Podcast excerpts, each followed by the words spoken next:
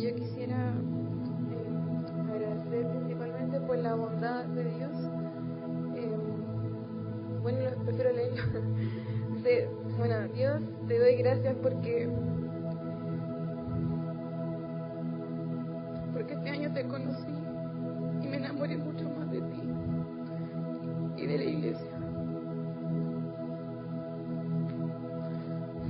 Porque fuiste mi alimento y mi fuerza diaria. Gracias porque crecí en dependencia de ti y de tu voz.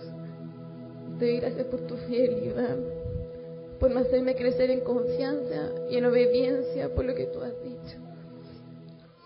Y te doy gracias también porque en esta confianza y obediencia yo y quienes me rodean pudieron probar y ver más de tu bondad con sanidad y milagros.